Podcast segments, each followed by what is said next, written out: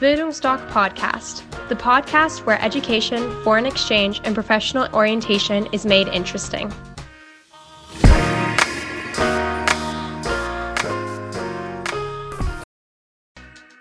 Bildungsdoc Podcast, the podcast where education, foreign exchange, and professional orientation is made interesting.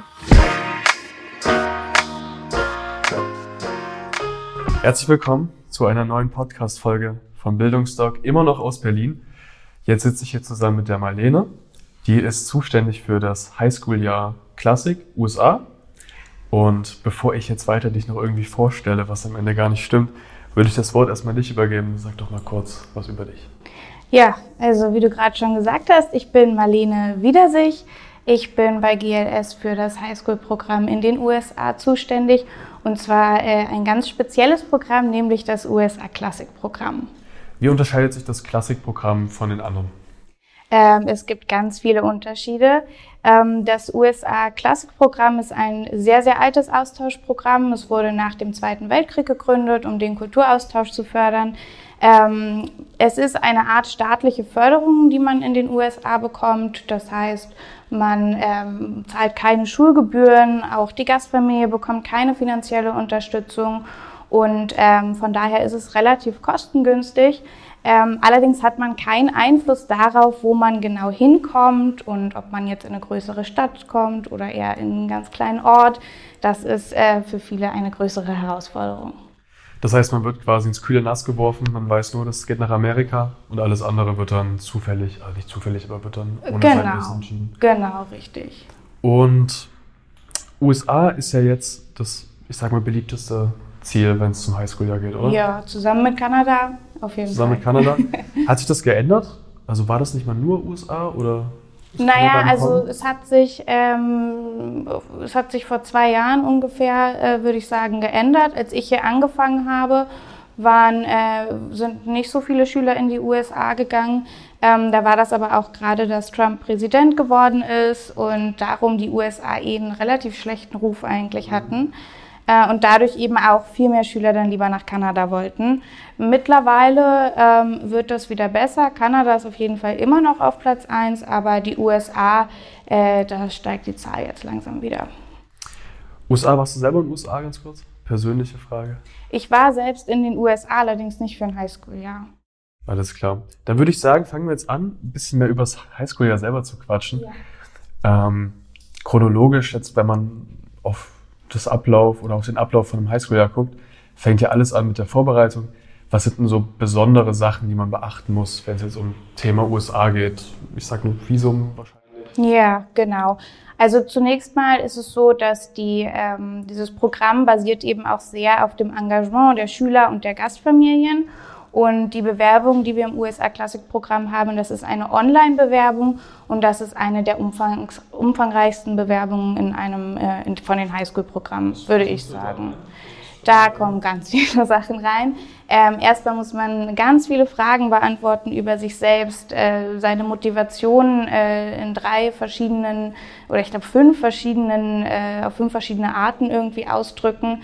Ähm, dann muss man einen Brief schreiben, die Eltern müssen einen Brief schreiben, ganz viele Unterlagen vom Arzt werden benötigt. Ähm, ja, die ärztlichen Unterlagen, um darauf vielleicht nochmal ganz kurz einzugehen, das ist wirklich so der umfangreichste Teil. In den USA ist es nämlich ähm, ganz besonders, dass da so strenge Impfvorschriften gelten. Ne? Das heißt, wenn man jetzt die deutschen Standardimpfungen hat, muss man sich immer noch nachimpfen lassen. Ähm, ja, auch wenn man eigentlich immun schon gegen die Krankheit ist, braucht man trotzdem eben diese fünf Polio-Impfungen zum Beispiel. Ähm, ja, was aus ärztlicher Sicht äh, nicht so viel Sinn macht, ne? aber äh, genau, genau. Es muss einfach, diese fünf Imp Impfungen müssen einfach vorliegen, damit man eine Schule besuchen darf in den USA. Ähm, genau, das heißt, Arztbesuche gehören da noch dazu. Dann muss man seine Zeugnisse übersetzen und äh, man braucht Empfehlungen von Lehrern, von der Schule. Also es ist sehr, sehr umfangreich.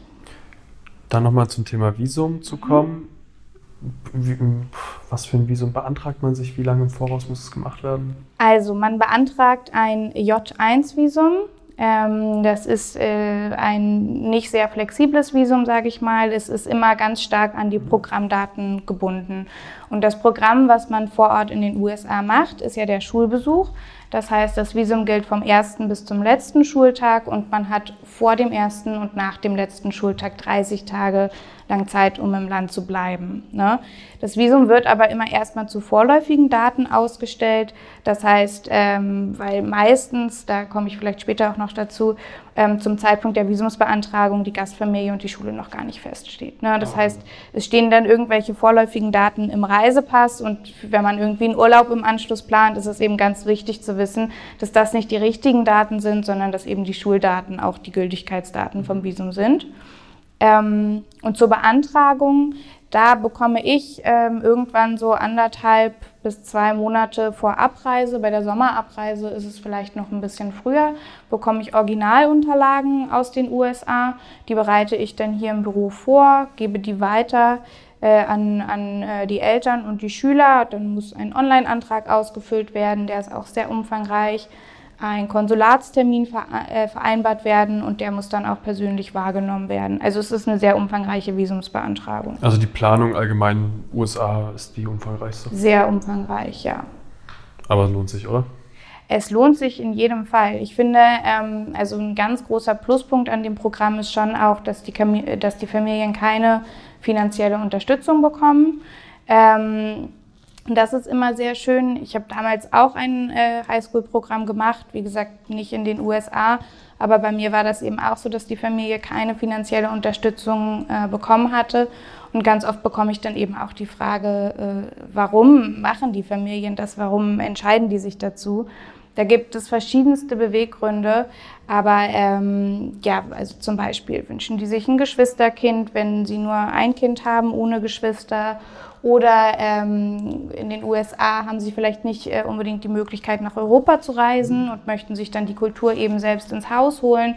Also es ist wirklich ein sehr, sehr spannendes Programm.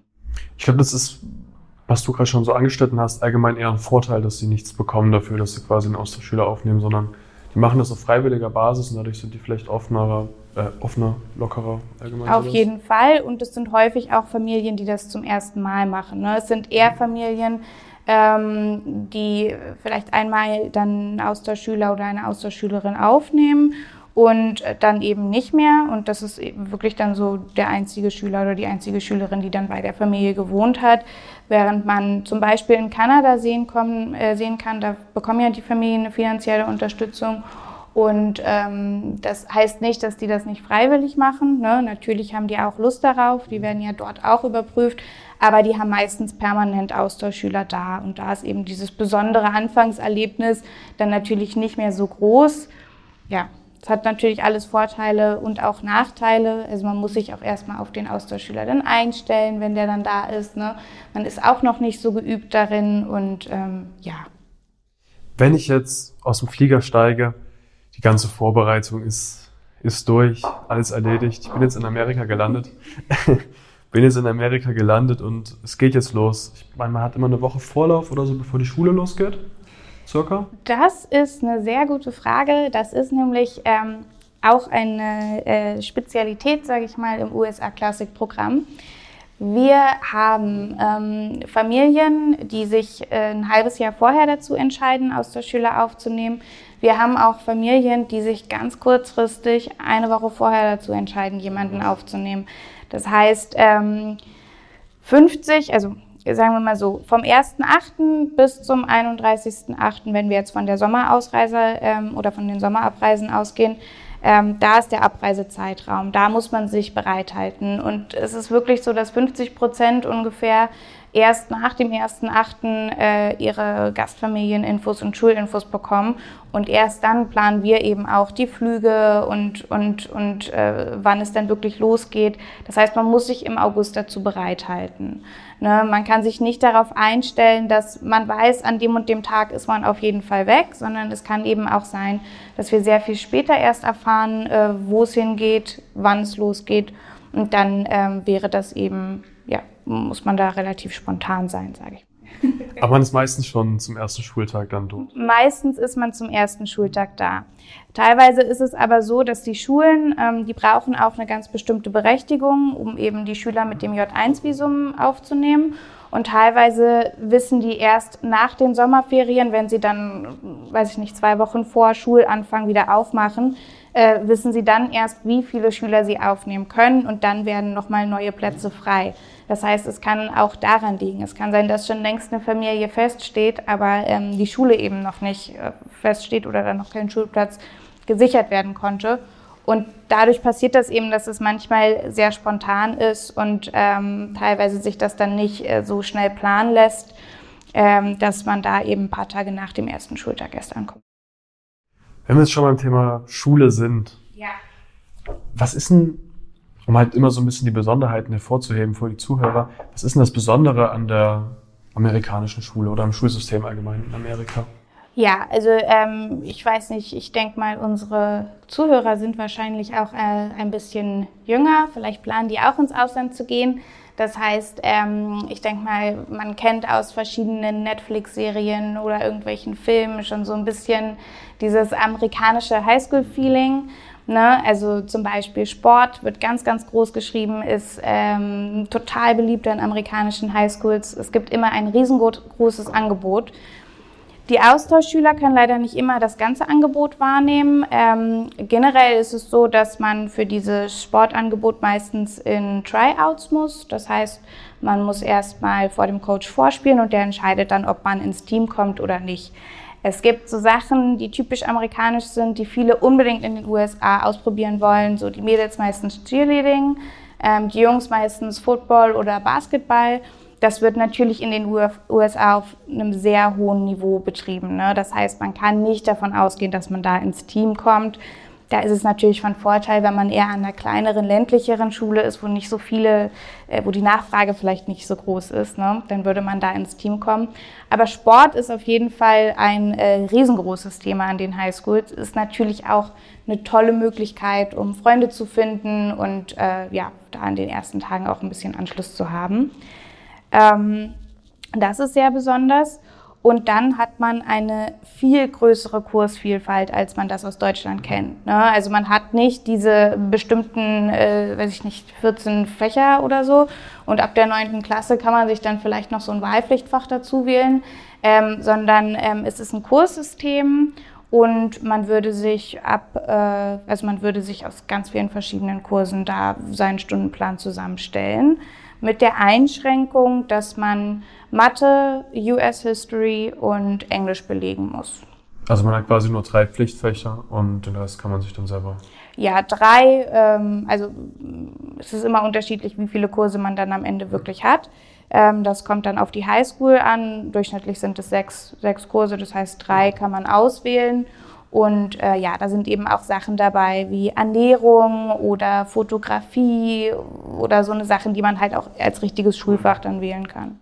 Und der Sport selber, du meinst ja gerade, spielt eine extrem große Rolle. Yeah. Ist der dann direkt Teil der Schule oder des in die Schule gehens selbst oder ist es dann quasi so eine Art Nachmittagsbeschäftigung, die noch von der Schule aus organisiert wird? Das ist meistens eine Nachmittagsbeschäftigung. Ähm, teilweise findet das Training auch abends statt. Ähm, ich habe aber auch gerade eine Schülerin in den USA, die jetzt zum Schwimmtraining geht und das dreimal die Woche morgens vor der Schule macht. Also ähm, da gibt es, äh, das ist auch immer unterschiedlich von Schule zu Schule, Sportart zu Sportart, aber in der Regel findet das nach der Schule statt. Okay, aber das zählt dann nicht mehr selbst zum Unterricht, oder? Nein, das zählt nicht zum Unterricht. Also das zählt jetzt nicht zu diesen sechs Kursen. Und generell nochmal um dieses um das Feeling so ein bisschen mehr von der, von der Wichtigkeit des Sportes vielleicht rüberbringen zu können. Gibt es nicht auch so richtig viele Spiele, die ja, äh, dann von allen mega gefeiert werden und auf jeden Fall. Das ist auch, ähm, sind auch oft so Community-Events, ne? Da geht man dann auch oft mit seinen Gasteltern, mit der ganzen Familie hin. Also es sind nicht nur die Schüler, die dann zu diesen Spielen kommen, sondern ähm, meistens ganz, ganz viele Familien, die auch so in der Umgebung wohnen. Ne? Das heißt, da ist wirklich, äh, ja, hat man eigentlich immer irgendwas äh, am Wochenende, irgendein Event, wo man hingehen kann. Sehr cool. Also es ist quasi wie diese amerikanischen Serien dann über solche Highschools, whatever. Das stimmt quasi. Genau, das wird tatsächlich nicht übertrieben dargestellt, also teilweise schon.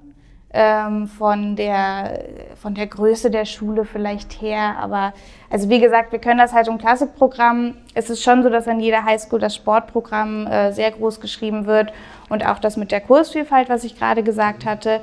Nur es kann natürlich auch sein, dass es eine sehr kleine Highschool ist. Also ich hatte schon mal eine Schülerin, die ist dann an der Highschool mit nur 90 Schülern gekommen. Ne? Da kann dann natürlich das Sportangebot nicht so riesengroß sein. Trotzdem äh, gab es da ein Footballteam und äh, die waren da alle richtig hinterher. Ähm, das lässt sich natürlich vorher nicht ganz, ganz so sagen, aber so vom Feeling her ist es. Genau, genau, auf jeden Fall.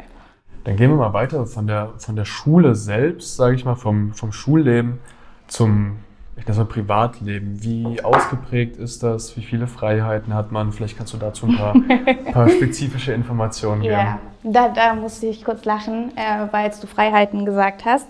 Ähm, tendenziell sind in den USA die Gastfamilien sehr viel strenger, als man das äh, von hier aus Deutschland kennt. Ne? Deshalb wollte ich darauf hinaus. Ja. Wir haben davor schon über Großbritannien und so gesprochen, da war immer Amerika so der, der Vergleichspol ja. quasi. Deshalb ich, wollte ich gerade Ach, alles gut. Ähm, nee, also das ist tatsächlich so. Ähm, da äh, haben viele Schüler am Anfang und Schülerinnen ähm, Probleme, sich da an die Regeln so anzupassen, sage ich mal. Also auf der einen Seite wird man ähm, behandelt wie ein kleines Kind. Ne? Meistens, die meisten sind ja so 16, 15, 16, 17. Ne? Also die 18 Jahre sind dann auch gar nicht mehr so weit entfernt und man hat hier in der Regel schon sehr viel mehr Freiheiten. Ne? Das heißt, man hat oft eine Curfew, das heißt, man muss um 18 Uhr unter der Woche zu Hause sein und am Wochenende vielleicht um 9. Es gibt auch sowas wie eine Handy-Curfew, das heißt, man legt abends um, weiß ich nicht, 10 oder um 9 sein Handy in den Flur und kann es dann erst am nächsten Morgen wieder abholen. Ähm, man darf sich nicht mit Leuten treffen, die die Gasteltern noch nie gesehen haben. Man darf keine Liebesbeziehungen führen. Also da sind doch sehr viele strenge Regeln. Ne?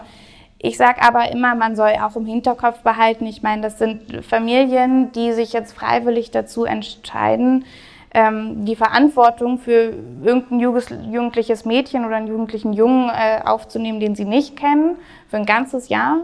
Ähm, das ist natürlich auch eine Herausforderung und da will man natürlich auch nicht die falsche äh, Entscheidung irgendwie treffen oder sagen, hey, mach einfach, was du willst und am Ende rufen die dann vielleicht hier die Eltern aus Deutschland an und äh, sind total sauer, weil äh, die das eigentlich noch gar nicht durften oder weil irgendwas passiert ist. Ne? Das heißt, das sollte man schon immer im Hinterkopf behalten, dass ähm, die natürlich auch erstmal sehr strenge Regeln machen, um da ein Vertrauen aufzubauen. Oft ist es so, wenn man dann nach einer Zeit eben dieses Vertrauen aufgebaut hat, kann man eventuell auch ein paar Regeln lockern und am wichtigsten ist, denke ich, sowieso immer, egal ob man jetzt eine strenge oder nicht so strenge Gastfamilie hat, ähm, die Kommunikation. Einfach immer sagen, wo man ist, was man macht und wenn man sich nicht sicher ist, was man darf, einfach nachfragen.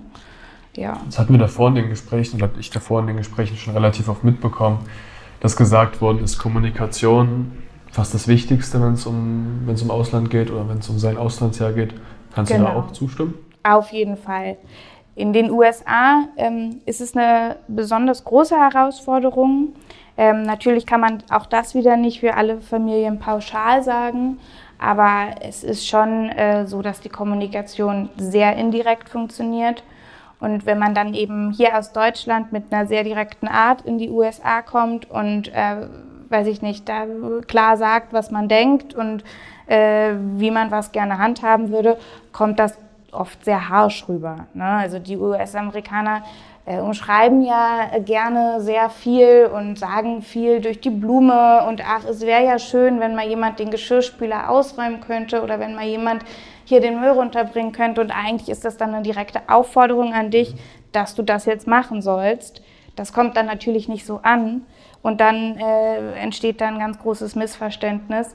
Ne? Aber ähm, darum ist es ganz wichtig, sich auch intensiv damit zu beschäftigen, wie die Amerikaner oder wie die englische Sprache in den USA funktioniert. Ne? Also äh, wie man was sagen kann, damit es am Ende dann eben auch richtig ankommt. Da kommen wir direkt zur nächsten Frage von mir. Wie sieht denn das aus mit Demanieren in den USA?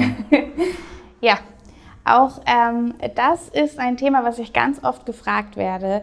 Ähm, es ist so, dass in den USA wirklich sehr fettig und sehr viel gegessen wird. Mhm. Ähm, also es wird nicht sehr oft frisch gekocht, sage ich mal. Das heißt, man muss seine Ernährung auch schon natürlich an die Gastfamilie anpassen. Wenn äh, jemand jetzt Vegetarier oder Veganer ist, äh, dann wird es für den wahrscheinlich sehr schwer. Wir können nämlich, einfach weil es sowieso schon so schwer ist, die Gastfamilien zu finden, keine vegetarische oder vegane Gastfamilie garantieren. Ne?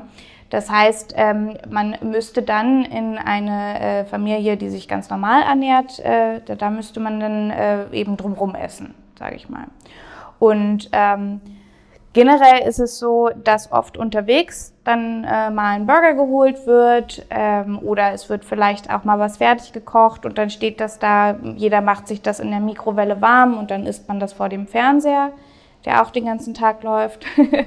Aber also das kann man natürlich auch wieder nicht pauschal für alle Gastfamilien sagen.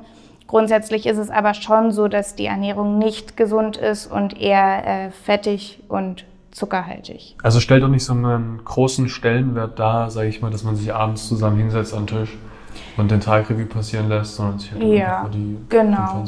Also es äh, gibt so eine und solche Familien, ne? aber in vielen Familien ist es schon so, dass man jetzt nicht jeden Abend zusammen isst. Also dann vielleicht am Wochenende, ne? aber unter der Woche eher selten.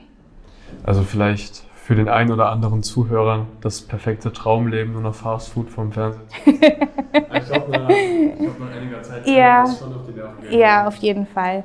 Aber in dem Moment, wo man merkt, hey, das Essen hier, das kann ich echt nicht mehr sehen, es ist jeden Tag irgendwie nur das Gleiche, dann ähm, geht man halt auch nicht zur Gastfamilie hin und sagt, hey, das Essen schmeckt mir nicht, sondern dann würde man äh, vielleicht eher hingehen und sagen, hey, ich könnte ja auch mal was kochen.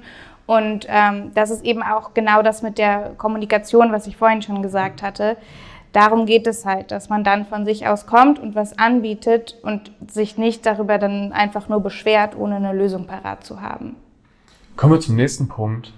Wie sieht denn das aus mit Religion? Amerika ist ja teilweise so, besonders wenn man jetzt irgendwo ländlicher ist, nehme ich mhm. an, dass die Religion ein relativ wichtiger Punkt im Leben ist, besonders der Gastfamilien? Auf jeden Fall. Besonders in den ländlicheren Gegenden ähm, ist schon äh, Religion äh, wird extrem groß geschrieben.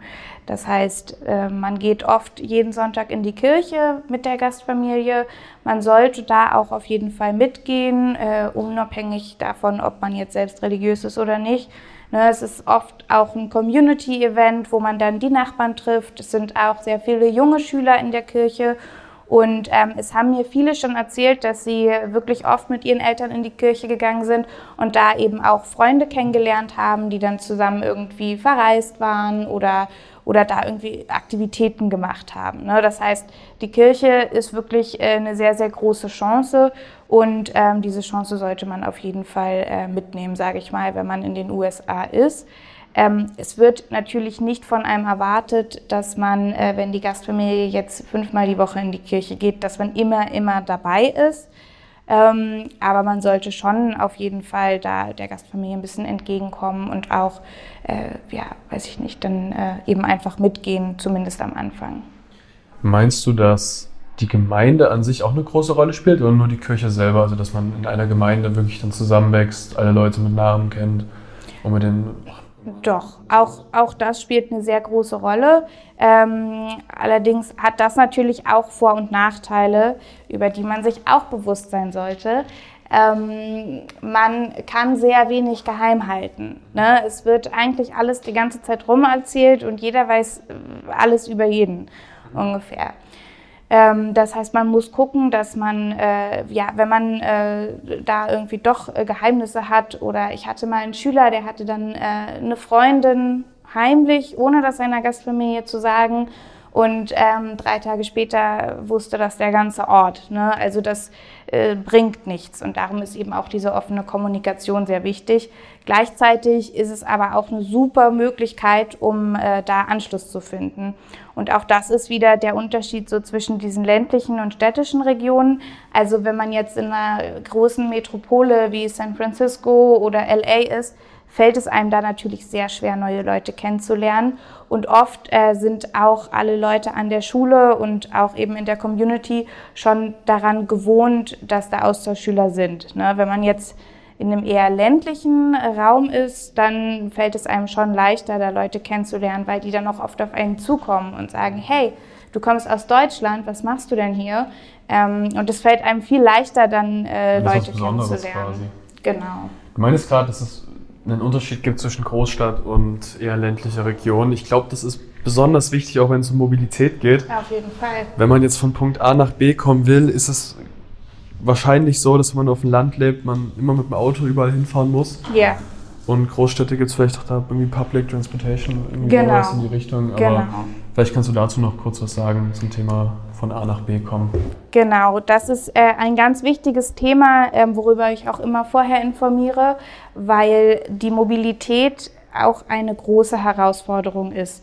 Ähm, man fährt eigentlich jede Strecke ab 100 Metern mit dem Auto in den USA und das macht man tatsächlich auch ähm, in der Stadt.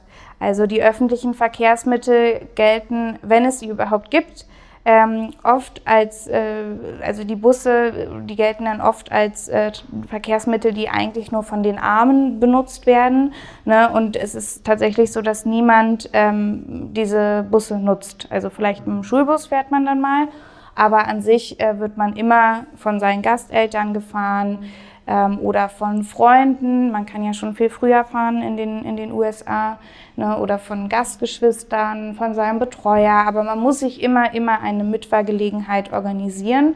Man darf leider selbst den Führerschein nicht machen und auch nicht Auto fahren. Ähm, nur wenn man jetzt aber in der Stadt ist, heißt das nicht gleich, dass man da öffentliche Verkehrsmittel hat.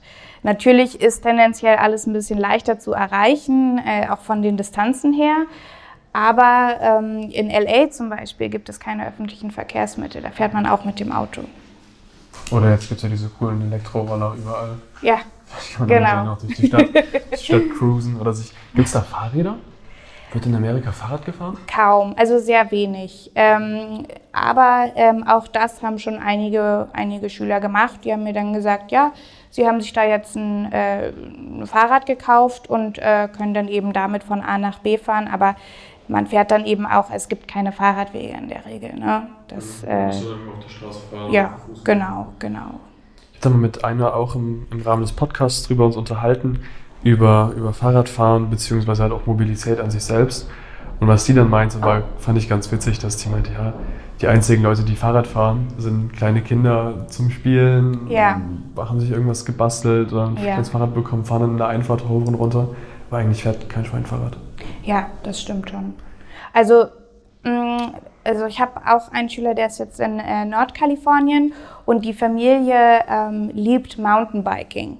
Mhm. In so einem Rahmen wird dann Fahrradfahren schon gemacht, halt Mountainbiking als Sport richtig, ne? aber um von A nach B zu kommen, wird immer, immer das Auto genommen. Also ganz anders als in Deutschland? Ja. Okay.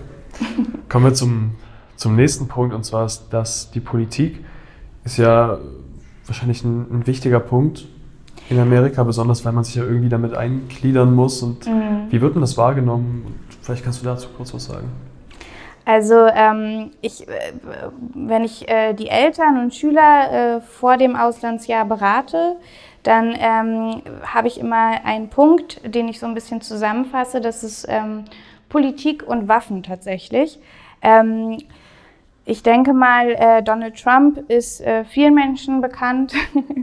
Und äh, ja, es sind natürlich hier in Europa nicht alle ähm, begeistert von seiner Politik. Und in den USA ist es allerdings so, dass gerade in den ländlichen Räumen, wo dann äh, oft die USA-Klassikschüler eben auch sind, gibt es schon sehr viele Familien, die eben vielleicht auch Trump-Wähler sind oder waren. Ne? Und es ist keine gute Idee, wenn man da jetzt missionarisch unterwegs ist und sagt, hey, äh, meint ihr nicht, das war irgendwie eine blöde Idee, den zu wählen ähm, oder da eben seine eigene politische Meinung so reinbringt. Das wirkt dann oft sehr ähm, europäisch arrogant, sage ich mal. Ähm, und man sollte tatsächlich seine politische Meinung da ein bisschen für sich behalten. Wenn einen die Familie darauf anspricht, dann soll man gerne auch ein Gespräch darüber führen, aber man sollte halt nicht sagen, hey, ähm, seid ihr blöd, äh, was ist denn hier los? Ne? Also das versuchen höflich zu kommunizieren und genau. Weg zu finden. Genau.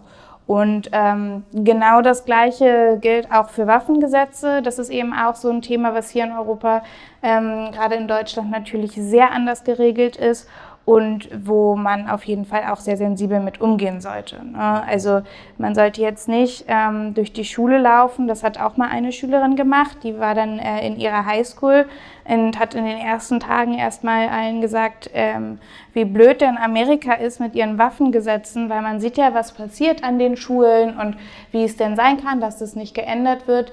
Ich finde es gut, wenn man sich so eine Meinung bildet, ähm, auch wenn man vor Ort ist ähm, dass man äh, da eben sich äh, überlegt, wie bewerte ich das jetzt. Aber man sollte das auf jeden Fall nicht äh, allen Menschen sofort äh, unter die Nase schmieren, sage ich mal. Ähm, sondern man sollte ähm, unter die Nase schmieren, das sagt man nicht, oder? Aufs Brot spielen oder unter die Nase, unter die Nase reiben. Also man sollte das nicht allen Menschen sofort unter die Nase reiben, weil dieses Mädchen stand dann nach der ersten Woche komplett ohne Freunde da und niemand wollte was mit ihr zu tun haben. Also das heißt, das sind einfach so ein paar Themen, da sollte man wissen, dass man jetzt nicht sofort äh, seine Meinung äh, da groß kundgeben sollte. Ne? Also möglichst distanziert, höflich. Genau, richtig. Politik. Genau, und auch Waffen, ja.